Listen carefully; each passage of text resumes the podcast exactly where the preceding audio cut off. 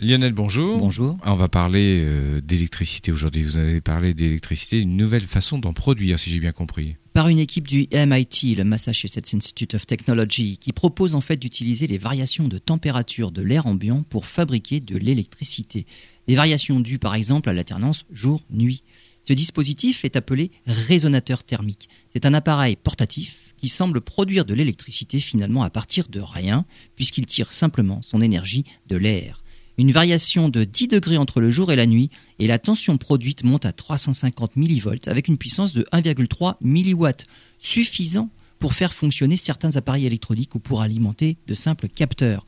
Le prototype fonctionne pour le moment sur la variation de température entre le jour et la nuit, mais il peut être configuré pour fonctionner à partir d'autres cycles de température.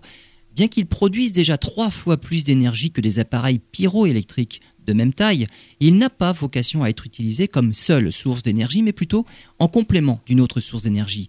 Il peut par exemple compenser les pertes d'énergie de panneaux solaires.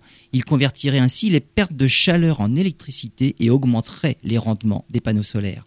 On pourrait aussi retrouver ce dispositif sur les rovers à la surface de la Lune ou de Mars en fournissant durablement de l'énergie. Il serait même possible de le fabriquer sur place à partir d'éléments présents dans le sol des astres.